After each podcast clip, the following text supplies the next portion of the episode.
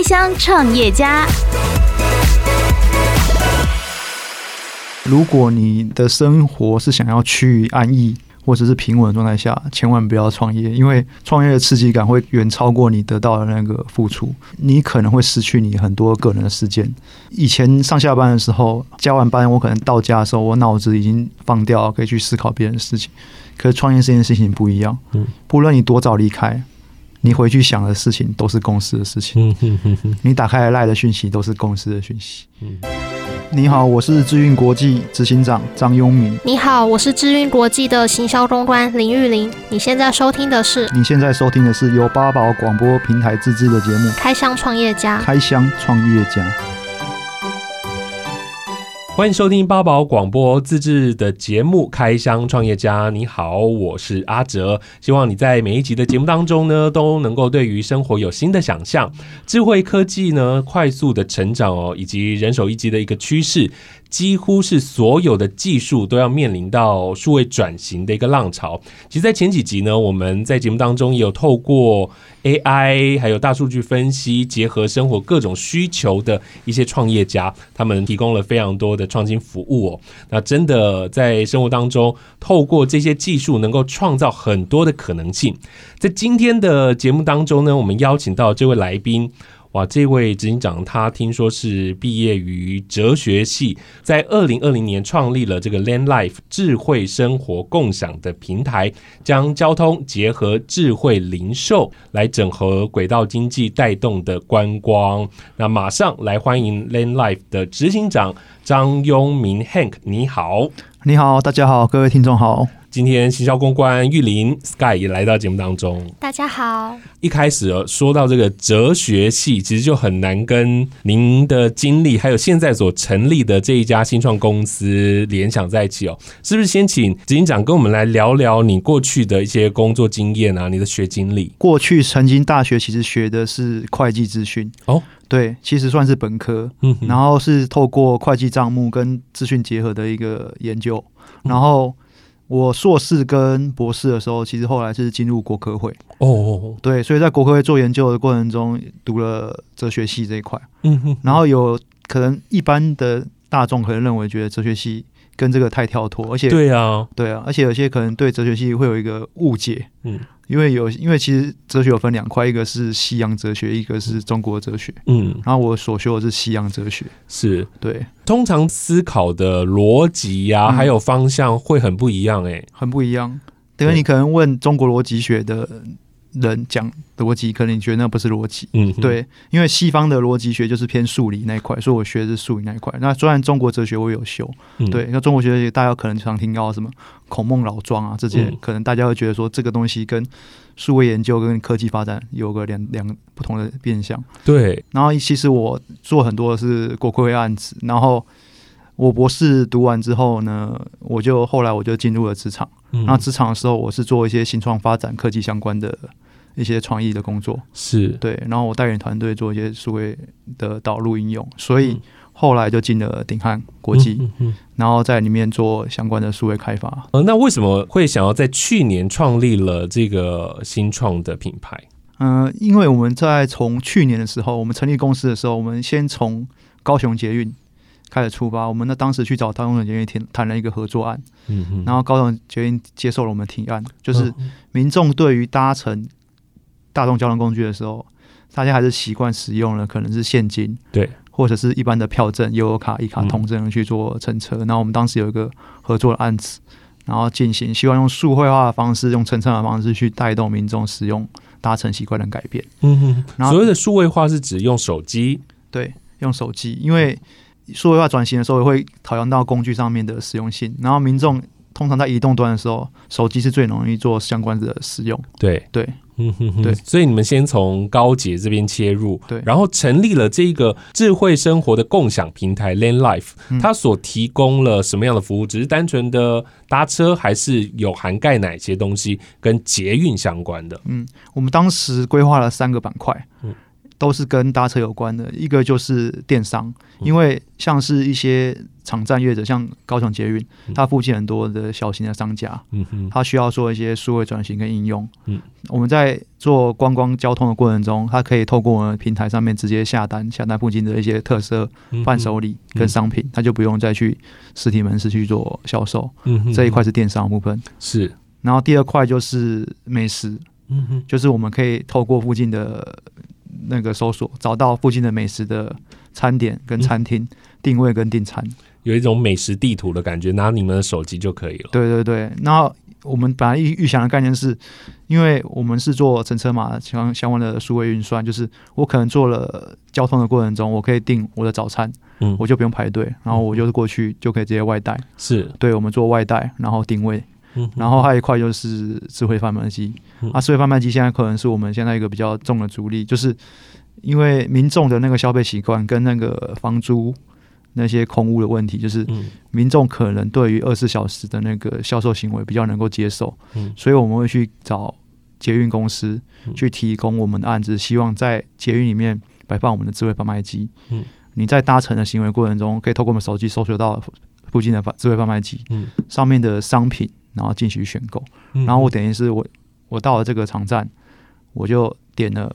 购买，然后就会转换成一个 QR code。了解，我就换了这个商品，我就可以带着走。它使用的模式是，你在搭乘的时候就可以先透过你的手机做第一关，然后到了到了捷运站之后，嗯，再去输入。我们可以透过手机看到，假设我要我现在鬼、哦、前面是《鬼灭之刃》比较红嘛，嗯，我《鬼灭之刃》来举，就是我可以透过手机看到。我举例啊，高雄美丽岛站有一个《鬼灭之刃》的一个盒碗，嗯哼，我看的不错，然后上面有商品的描述，有图片，有售价，嗯，我我加入购物车，我购买完了，这是一般的电商行为，对，然后我已经结账了，结账完的时候，它会产生一个 QR code，嗯哼，然后我可以靠靠地图导航找到那个美丽岛站那个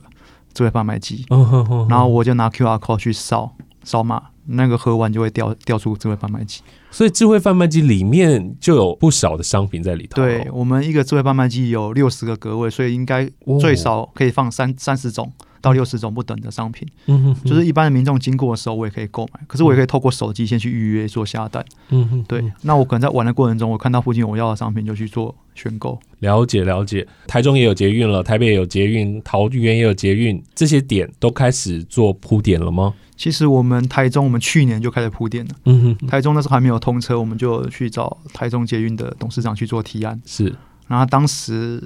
去年的新闻是说去年底要通车。对，然后其实发生一些通了一个礼拜，对变动。对，对然后那变动上面状态下，现在又重新再启动。嗯，然后我们会有案子跟他做接洽，希望透过模式导入台中，因为台中的。消费习惯还是使用现金跟票证，是希望这个商业模式导入台中。嗯哼哼。然后我们这今年的主要目标是北捷，嗯哼。对，然后我们北捷也有去提案，嗯、然后他也是希望这个商业模式可以给我一个跟北捷一个很好的一个互动。嗯。因为北捷单日的那个人流量很大，啊，对，一天就两百万嘛，是对，所以这个流次的班次，它会比我们原本的那个商业模式的 base 更大，嗯，更适合去做实做跟操作，是。Podcast 首选平台八宝 B A A B A O，让你爆笑也让你感动，快到八宝发掘台湾最生动的声音。耗时多久才研发出来这样子一个商业的模式？其实这个耗费的时间比我们想象中多很多。嗯，一开始我们拿到创投的钱的时候，原本的估计规划是要在七个月，嗯，完成了规划设计、资料库借借接，然后金流上线。嗯可是它也原本 delay 了将近快又多了七个月，是在哪一个部分的环节让你们研发比较困难？呃，分两段，一个就是其实我们是做平台的，平台的最难的困难是除了就是当下的规划以外，还有一个是跟跨平台上的沟通跟合作。嗯哼哼，像我们智慧贩卖机的话，我们要去跟智慧贩卖机的业者做串接。嗯。这个就是一个困难点，你过去没有那么做过，嗯、你要成为第一个做的，对，难度会比较高。嗯、第二个就是我们的金流跟物流是比较相对复杂的。我们金流一般来说做电商的最常见的就是它只有串一个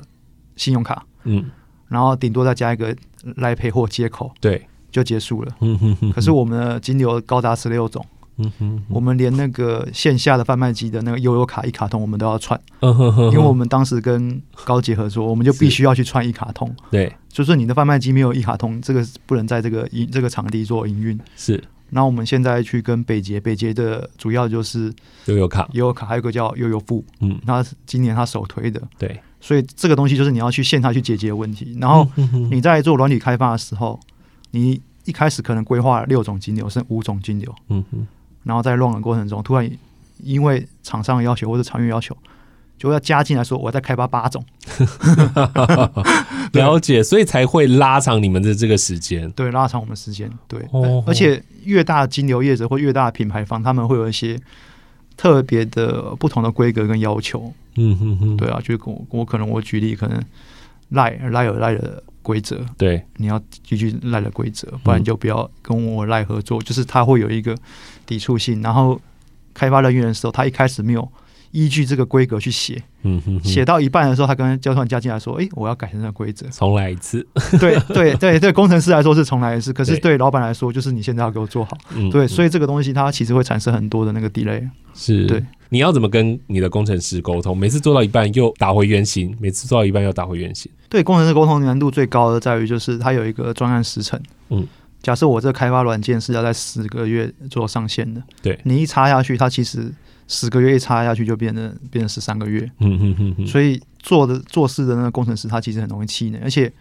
我们还有营销跟业务的人员，他一直等着这个产品上线，对，所以他你会让这些人员没有事情可以做，嗯，就是会有会有一个互相埋怨的状态，这不是说只有工程师不开心的，是。对，等于你要跟所有人都都先沟通，而且对，而且会有一个资讯不对等的状态，就是假设我是行销的产品人员，嗯，我可能。下个月我要下一档，像我那个行销广告，然后再搭配两个档抽奖，嗯、我都已经想好文案了，嗯、然后图档我也做了，然后大概怎么发设计稿，然后什么时候下广告都想好了。那你跟我讲说，你要晚三个月，对，就是还要对客户交代，对不对？对，还要客户交代。然后因为有些，因为我们是做共购性平台的，嗯，我们可能没办法不顾及合作厂商的感受，嗯哼，对啊，就是像我们跟高杰。最重要是当时要处理的就是在地的金流问题，嗯，对，所以这个东西要一个大幅度的沟通，所以难度最高的状态下，其实是跟每位同仁沟沟通，对，是。对外已经很困难了，对。内又还要再做一次沟通，对，因为我之前在大公司上班嘛，大公司上班以前一千个人的时候，我可能就要下一个指令，嗯，然后我就要对一个部分交代，像我以前研发产品的时候，各个工程部门的，我就说，哎，加一个工人。然后跟大家讲辛苦一点加班，嗯，三个月变一个半月，然后发个加班费，大家努力一下。中间会有人挣扎，然后会有人可能反抗，嗯，这个案子就结束了。可是新创公司不是，新创公司这十个还这个像家人一样，就是我现在你每天都会看到他们，每天都看到他们，对，而且你以前可能。在大公司上班的时候，你会去骂老板，会去骂上面的执行长官，嗯、你会想说他怎么又改东西了，然后让你加班，嗯、你是看不到他的，嗯、可是你可能一个月见他一两次面，你心里会觉得去咒骂他。嗯、可是新创公司不是，嗯、改方案了就坐在你隔壁，嗯、对，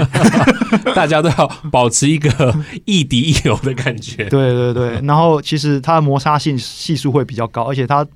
动的东西会比较快。嗯，对，它可接受方案也比较高。是去年的年底，你们创立这个品牌啊，应该是说从去年到现在都一直在疫情的状态之下。是这个部分会对于你们开创新的品牌跟开创新的服务有一些阻碍吗？嗯，其实有的，可是我这个人比较信念就是你要坚持你的该坚持的事情。嗯，其实危机有转机啊。我们去找高捷的时候，高捷那时候进去的时候刚好疫情正爆发。嗯。那时候是最容易去去做沟通跟协调的，是。对，所以你进去里面的那个位置跟角度，你要以他们的角度去提，所以你的提案要符合实事，嗯嗯，他们有产生新的问题去做解决跟沟通，嗯，对，而且我们刚好提案过程中是我们系统在开发的时候，你把他们的需求，对需求最困难状态下，先写在城市上面，然后去做沟通跟管理，效果会比较好。了解了解，对。哦，你们从去年开始先跟高捷合作啊，你觉得各地有不一样的使用行为吗？有啊，就是其实高雄人，这我想讲起来不知道会不会被做是战南北，这高雄人消费习惯跟民情，嗯，跟台北人使用民情是不一样的，需求也不一样，嗯，而且我们会可能会以消费明显的方向去设计那个方式，说例如说我讲智慧贩卖机好了。我们一开始第一台智慧贩卖机是排放在台南转运站，嗯，然后放了两台智慧贩卖机在不到五公尺的位置，嗯哼，然后有一个有加装的现金的一个支付模组跟系统，是，那另外一台是纯粹的无现金，嗯哼，不论是信用卡或者感应支付，嗯。然后钱包，嗯。然后另外一台有装两种都有装，然后后来放了两个月，发现有装现金的那个营业额。比较高，高大概两倍吧，就是你想象中的嗯科技化这件事情，对，可能像是不常使用现金支付的一些乡乡乡镇使用上面其实是困难的。嗯哼，对然后那现在在高雄呢？高雄遇到了像是另外一个问题，就是大家对支付交易这个行为可能还不够理解。嗯哼，像我们的，我们走了那个感应支付走的比较前面。嗯，像我们的那个一卡通、悠游卡或者信用卡，它是用感应支付的。对，你拿出你的一卡通或悠游卡，我是靠着卡，然后用感应的。嗯哼哼，然后我们机器上面其实有一个透风口，一个小小的缝。嗯那那小小的缝是拿来透风的。嗯。然后我们在台北摆了商圈摆都没事，就在高雄上上线第二天的时候，就有人用那一卡通塞到那个 透风的口下去，然后那个口就掉了他的一卡通，然后一卡通就掉下去了，然后就可以让我们去调监视器，就是看到一个妈妈嗯哼，带了一个小孩子。他不知道那个位置，然后他就一直把卡插进去，然后就被他插进去了，我还不知道那位置可以插进去，然后那卡掉进去了，然后就看到那个妈妈很惊慌失措，跑去找那个站务人员，然后我们就去把那个卡取出来，然后再寄给他。然后这件事不是唯一，不是唯一，对，问题来了，我以为就一嘛，嗯就是我们不用去接解决，就一个礼拜发生了三起。那后来怎么改善这件事情啊？就我们后来就是把上面那个缝呢贴的小一点，然后第二个就是多了一个温馨提醒，嗯哼，就是呃那个使用感应支付，嗯，请勿？请勿投入。嗯就是然后看不懂那个文字问题的时候，其实他也插不进去，就是两边我们都做这件事情，它有效的解决。然后这个模式最后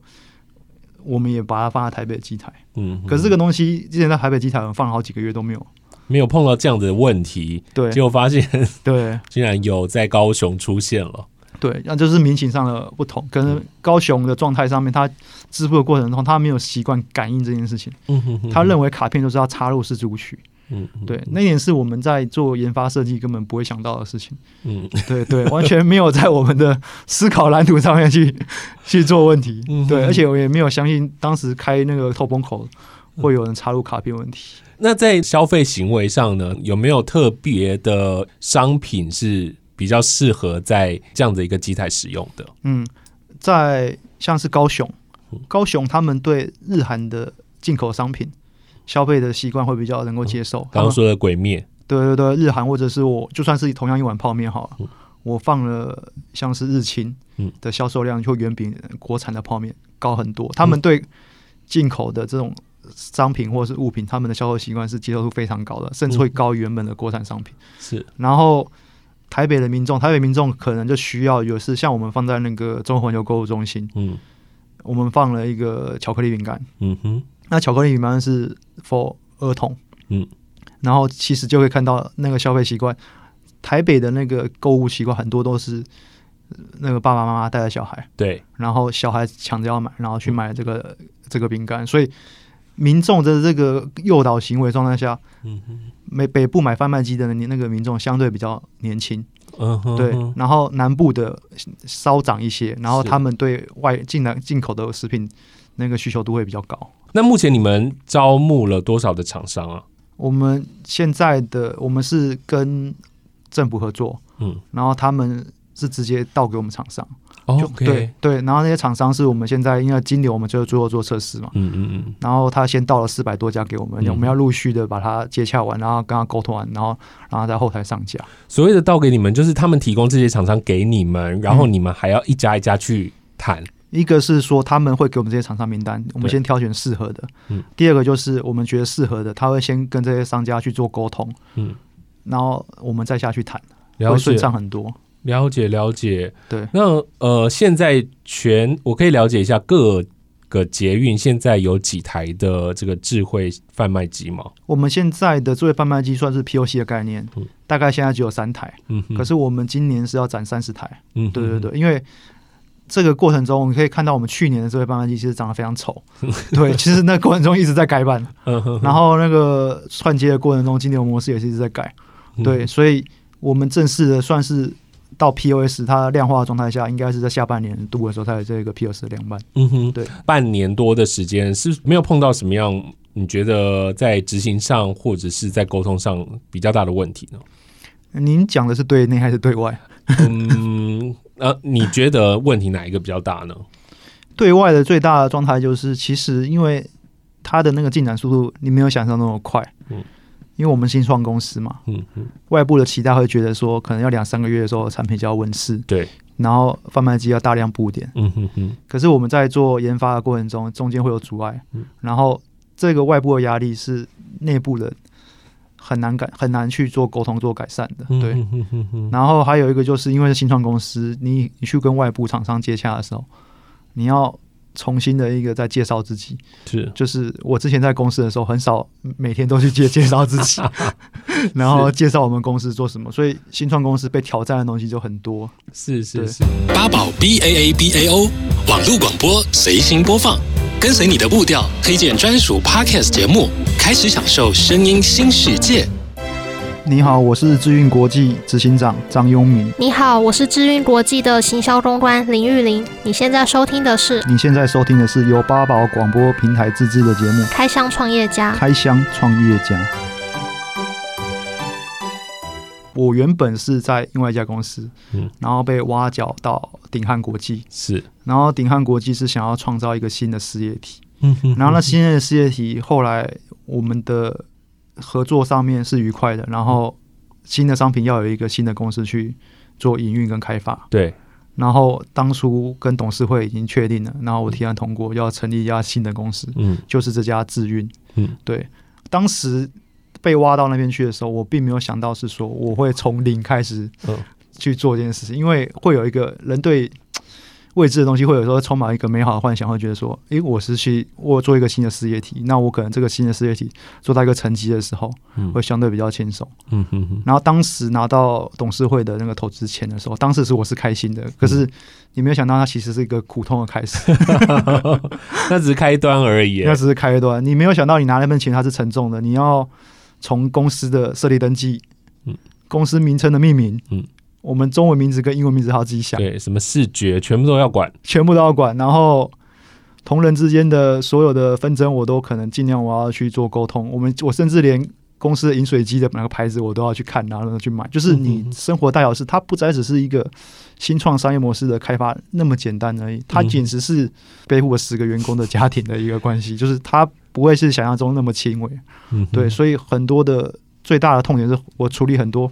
非我们一开始要做新创的开发的事情，嗯，对，嗯，因为这样子听来就是有一家母公司啊，所以资金上是不是就比较不用那么担心了？哦，这个是双刃剑，嗯，就是说因为有一家母公司嘛，嗯，可是你母公司有母公司的背负的压力，就是我们去，因为新创最希望就是有。天使投资人，嗯或者是创投公司，对，来投，嗯哼。然后我们也有接触好几家创投公司，然后也跟我们有意愿。然后最后有意愿的时候，他说：“那我们的股权分配，嗯哼，最后就要看股东名册。”是。然后让他拿出股东名册，他就会有犹豫了，就是他买你不是买你这间，买你这个人或者你这个股份，还要连这家母公司他都要去完全控股。是。所以这个会有一个商业上的一个分歧。嗯哼，对。那依照你们这样子的一个规模，其实。应该会一直碰到这样的问题吧？一直碰到，对，因为因为这是主力也是助力，就是到最后又是来看的时候，都会去想要看你的股东名册，你们的董监事的分布人口。嗯哼哼哼，对，就是这不是一般来说，可能是外边人会觉得说，诶，有人投资你是好事啊。嗯哼哼，可是有时候我们也不是想被人家投资，嗯，因为。股东也有股东意见，他认为说怕股权稀释掉，对我的权利被你购买了，对，嗯、就是我可能觉得我被投资，我多拿到一笔资金，可是对原本的董监事说，为什么我要把我的股票卖给他？没错，对，所以我们会多这个沟通的状态。然后如果我们在新发售股票的话，股权就是刚刚您讲的被稀释了。嗯，对，嗯嗯，了解。Sky 快睡着是不是？接下来要往哪个方向走？然后希望能够做到什么样的一个规模？嗯，我目前是希望就是能尽量能的跟就是各个大众运输嗯去做合作。嗯、各个大众运输就是不单单只是捷运喽，对，可能客运啊，或者是轻轨啊，嗯，就是能希望能就是带动，就是因为我们的目标就是希望就是透过就是这些车站啊，大众运输就是人流会比较多，然后就是可以希望就是能让他们。诶，因为一方面让就是周围的商家就是数位转型化，因为其实我们商品是很适合让那些商家们用比较低廉的成本快速的转数位数位数位转型化。嗯哼哼。对，然后一方面乘客们也可以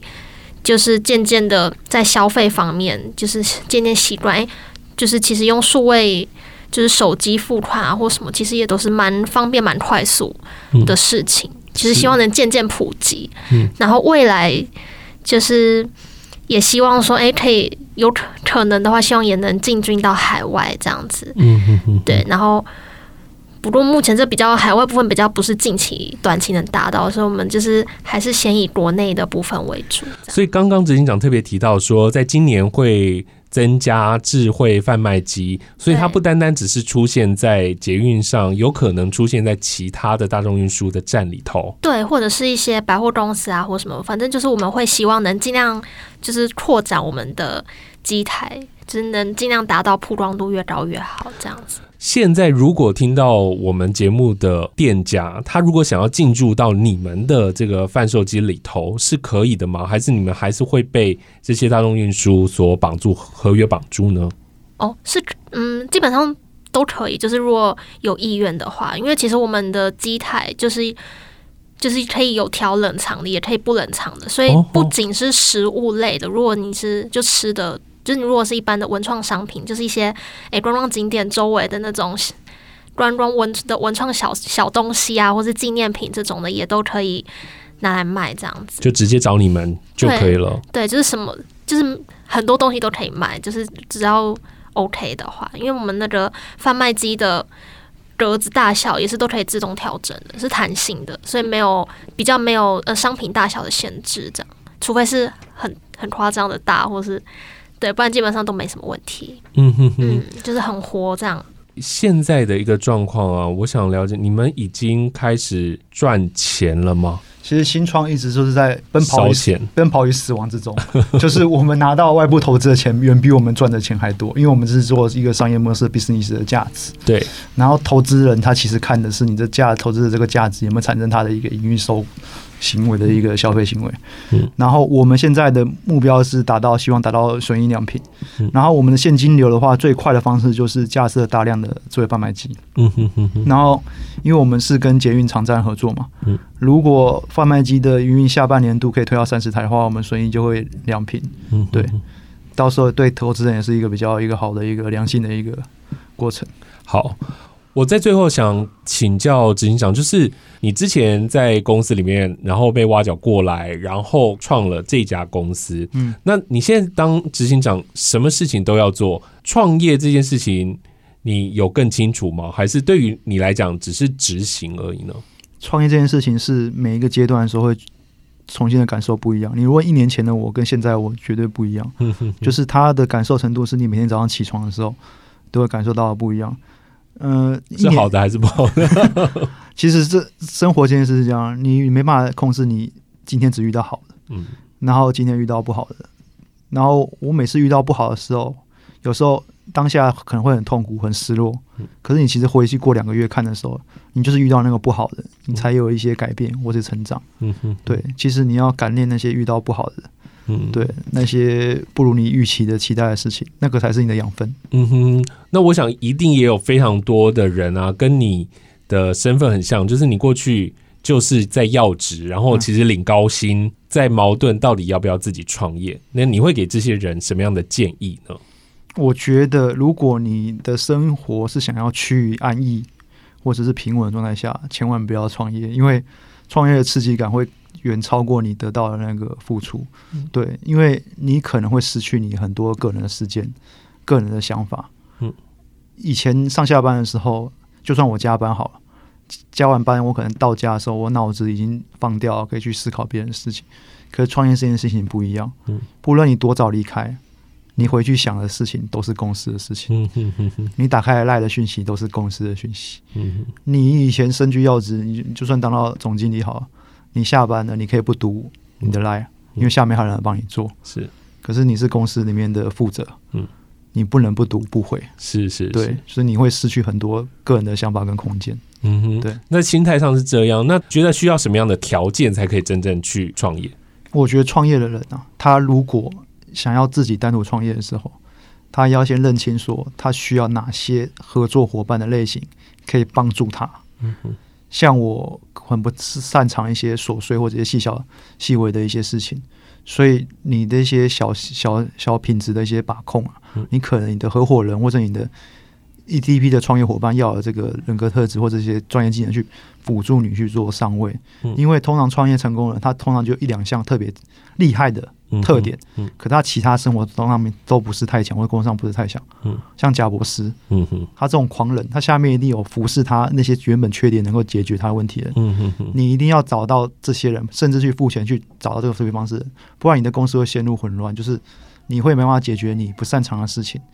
而且人其实没办法全能，嗯，对，你要认清这个现实，就是 你没办法所有事情你都可以一个人解决，所以要找到适合的，不论是合作伙伴或者适合员工去管理你不擅长的事情，而且你要选择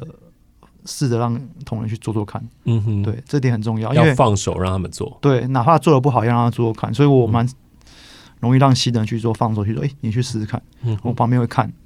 对，是不是自己开公司之后，你的 EQ 要更好？EQ 要更好。以前对内你可以骂，嗯，然后可能吼，对，然后是甩他的报告叫他离开，嗯。可是现在不是啊，我对内你也不能吼。甩完报告还是要赶快赶快帮我们做完。不是我甩完报告，我就看到他看到我走到隔壁的房间，我们才不不到十公尺，然后我要坐在那边。就是你那个人与人的那个之间的空间压力，其实变得更重，所以你没办法去避免一些情绪上的管控，所以你的 EQ 要非常非常非常高。嗯，对你没有，因为你没有想过说这些东西的状态下。而且，你创业，如果你是未来想要做创业的，你要先想到两件事情：一个是这间公司是你全额投资的嘛，一个是你是拿别人的钱去做执行的、执行跟创业，这两个是会产生一个很大的一个鸿沟。如果你是拿你自己的全额投资的时候，你可能会半夜起来的时候，不论是被你的家人或者你被你爸妈骂醒，就是你可能。带了两三千万去做一个孤注一掷的创业，这种这种疯狂创业的人，他很容易就会一念天堂，一念地狱。就是我可能这三千万，我过三年我已经开了奔驰在路上跑，变得一一亿就是多少？可能我这三千万烧完，我又回到一般的上班族，然后以前的同事可能会不会太欢迎你又回来这个位置。所以这种拿着自己钱创业的，你可能会有一些自己的问题要处理。然后第二种是你拿着别人钱创业的，就是你可能没办法做你。原本想要做的全部事情，嗯，因为钱跟资源不是你一个人的，是你可能要做一个大规模变动，你要召开一个董事会，你要说服所有董事支持你，嗯，所以一个是个人的力量，一个是群体的力量，所以创业人他要先想清楚，你是要自己拿所有的钱去创业呢，还是我要去找到一个适合的一个 business 去找其他的创业人去做创业，所以他要先分自己是适合哪一个类型的人。嗯嗯，对，我自己要想清楚。对，要先想清楚自己是。如果你是一个妥善的一个经理管理人的话，那你可以去找其他人的资金去做一个创业。如果你是那种像霸王型的那种创业投资人，我觉得我做的方式是最好最棒的。你可以拿自己的投入的资金，然后去做创业。了解，对，好，今天真的非常谢谢执行长还有 Sky 能够来到节目当中哦。那跟大家介绍这个 Land Life 智慧生活共享平台呢，其实就打破了之前大家的一些固有的商业模式。那在今年呢，大家应该可以在各个大众运输的站都可以看到哦。那它整合了交通，整合了美食，然后用一只手机就串联你的生活。今天非常谢谢两位来到节目当中，谢谢你们，谢谢，谢谢。希望每一集的开箱创业家都能够给你对于生活有新的想象。那我们在八宝的平台上能够听到，在 KKBOX、Spotify 以及 Google 跟 Apple 都能够听得到哦。希望你一起加入我们的行列。如果有任何的建议，也请你直接到阿哲的脸书粉丝团上去留言给我喽。我们下次再见，拜拜。Podcast 首选平台八宝 B A A B A O。让你爆笑，也让你感动。快到八宝，发掘台湾最生动的声音。